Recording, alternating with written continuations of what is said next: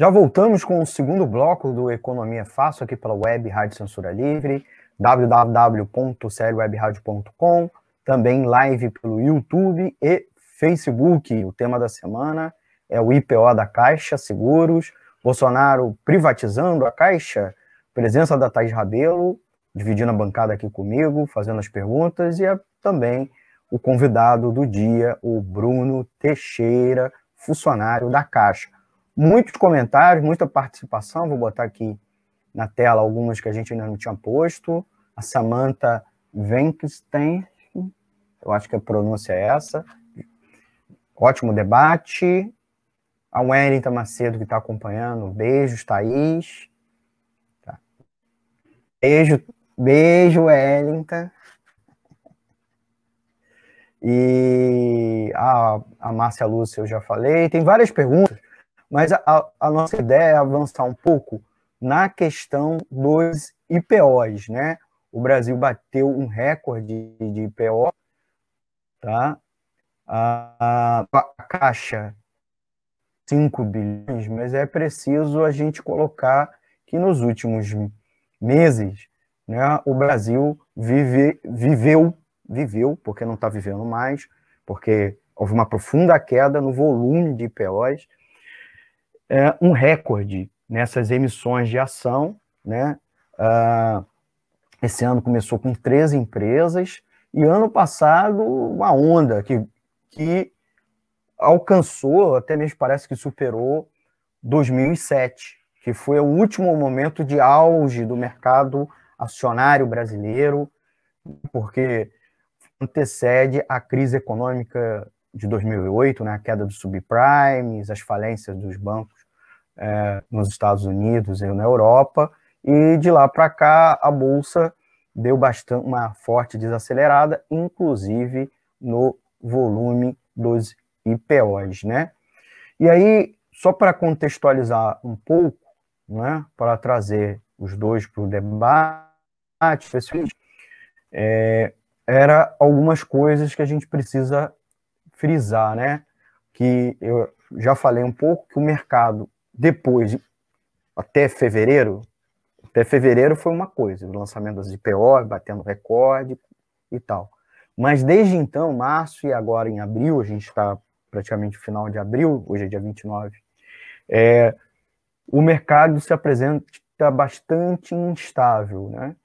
Então, houve já uma, uma reversão nisso mesmo, e assim, esse recorde se deu mesmo em meio a uma, uma grave crise sanitária e humanitária causada pela pandemia de coronavírus. Então, de janeiro do ano passado até dezembro, foram 28 IPOs na Bolsa Brasileira, captando, como eu coloquei aqui na tela, 117 bilhões de reais, né? que é o maior número em 18 anos. Em, é, em, 2000, em 2007, a B3 teve 64 IPOs, que levantaram 55 bilhões.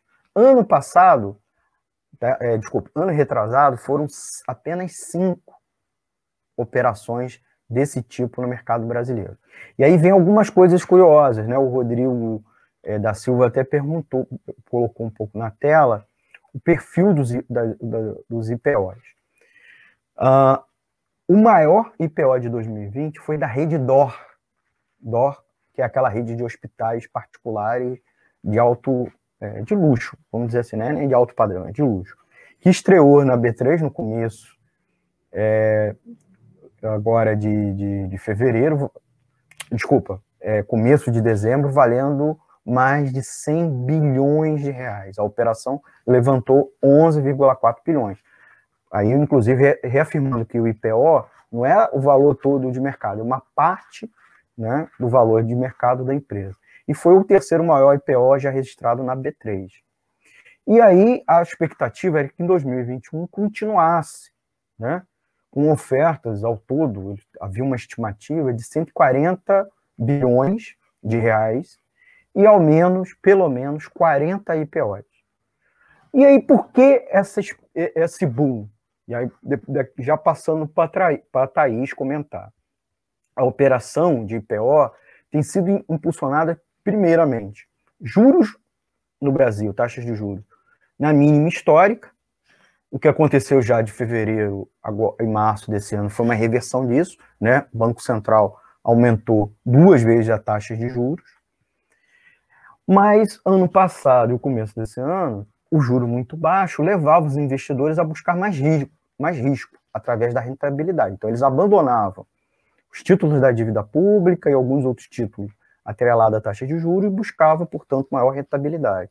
Com isso, muitos trocaram principalmente a renda fixa pela variável, no caso as ações, e um movimento reforçado pelo maior acesso também a plataformas digitais, né, que permitem essa compra de ações ou participação de fundos de investimento. É importante a gente colocar isso. Né? À toa que muitos de vocês, quando acessam redes sociais, vem propaganda de como participar, de como comprar ações, day trade, um monte dessas bobagens que a gente já conversou aqui em muitas edições do programa. Diante desse cenário, na outra ponta, as empresas se viram impelidas a abrir o capital para ter acesso a essa forma de financiamento. Né? Porque elas não estavam conseguindo é, recursos no mercado, junto a bancos e outras formas mais convencionais. E as que já estavam listadas na bolsa aproveitaram a liquidez do mercado para reforçar o caixa com novas ofertas. Então, na fila, aí a gente precisa ver que a fila de empresas para fazer IPO é muito diversa. Vai de grandes companhias dispostas a levantar as cham uh, chamadas ofertas jumbo, né, que, é o que são, acho que a gente mais fala, mas não necessariamente, porque a lista de empresas é muito grande, e não todas são jumbo. E empresas menores, algumas delas vindas de setores que ainda não estão, inclusive, na Bolsa.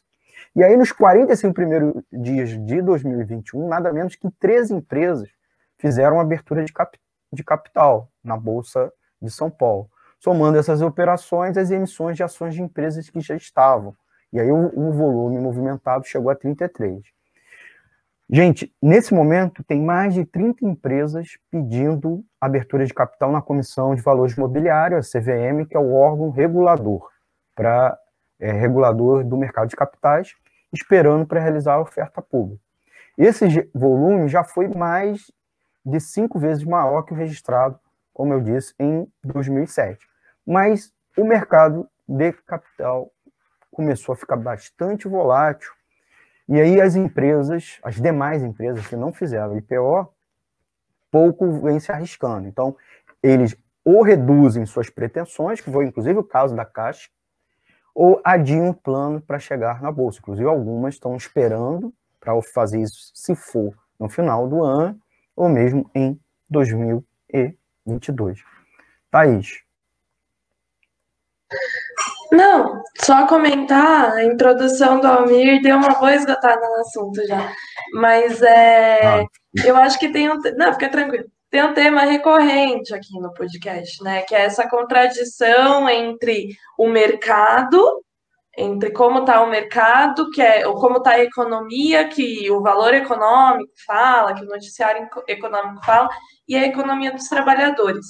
É, Espera só um instante. Ô, oh, mãe, sem barulho, por favor.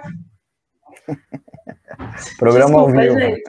Programa ao vivo tem emoções. É...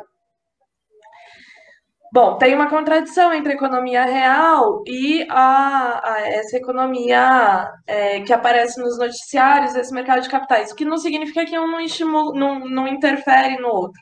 E a gente viveu, o ano passado em especial, um momento em que ficou claro que essa, essas duas economias estavam concorrendo, de certa forma.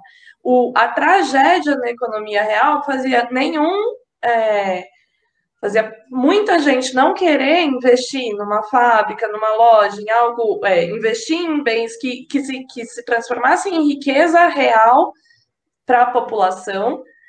É, e por outro lado, mas as pessoas não querem ficar com o dinheiro parado, então investe na bolsa e muita gente percebendo que tinha esse dinheiro circulando, procurando onde ser aplicado, muitas empresas, é, algumas mais reais, outras menos reais, algumas é, mais que produzem bens mais valiosos para a sociedade, outras não, começaram a abrir capital para ter acesso a mais recursos, recursos esses que essas empresas já estavam com mais dificuldade de conseguir no sistema financeiro.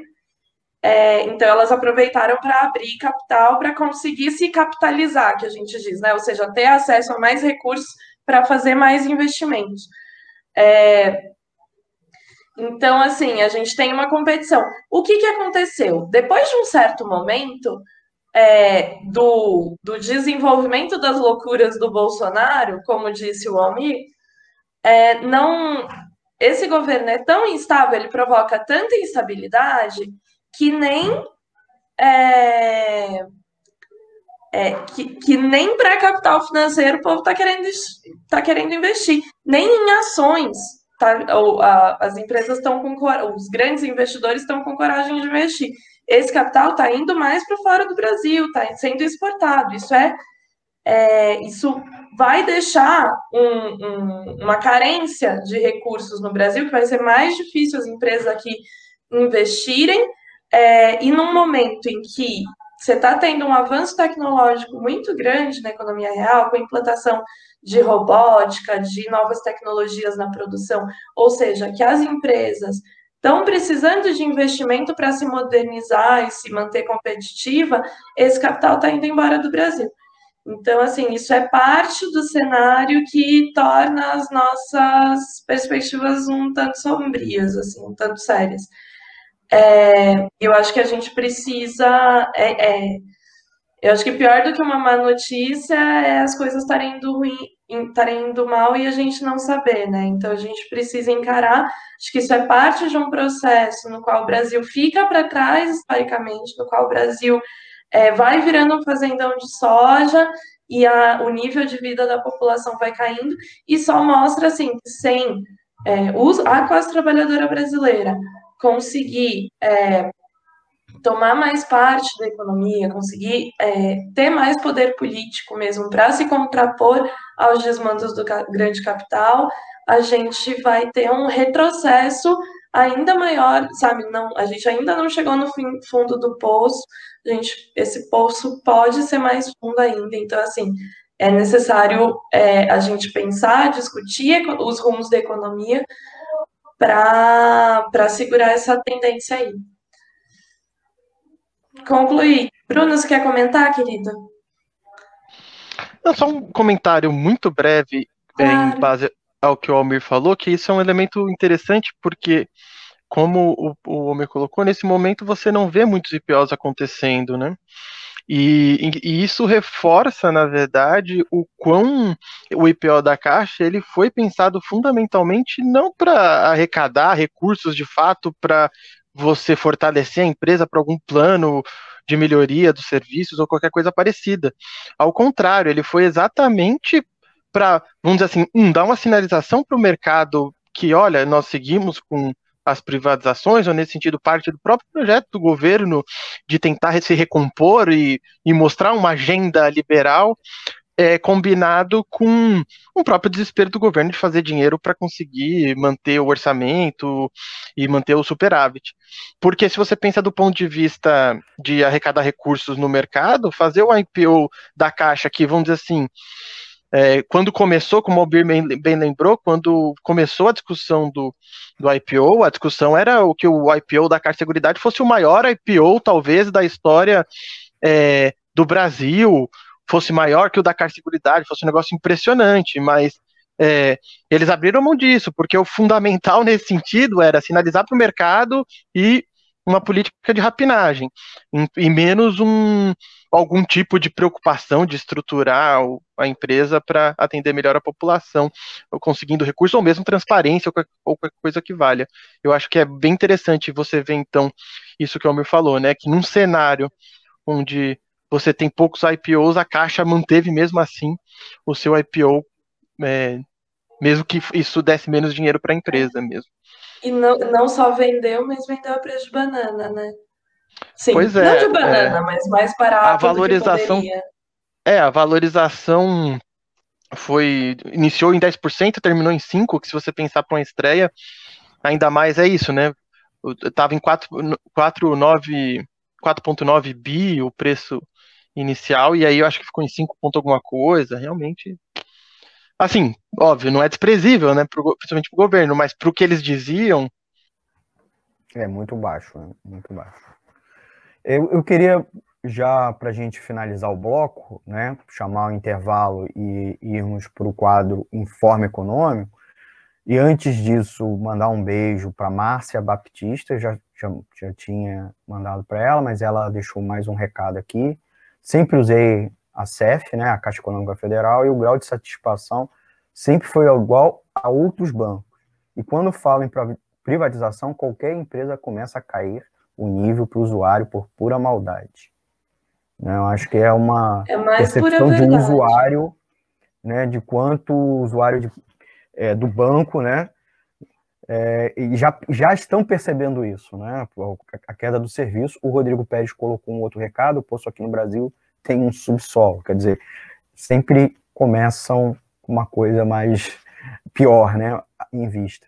E a Gelta é, perguntando sobre a repercussão das mobilizações, se é possível fazer mobilizações, manifestações relâmpago para informar os beneficiários sobre a privatização da Caixa, né? Eu acho que é possível.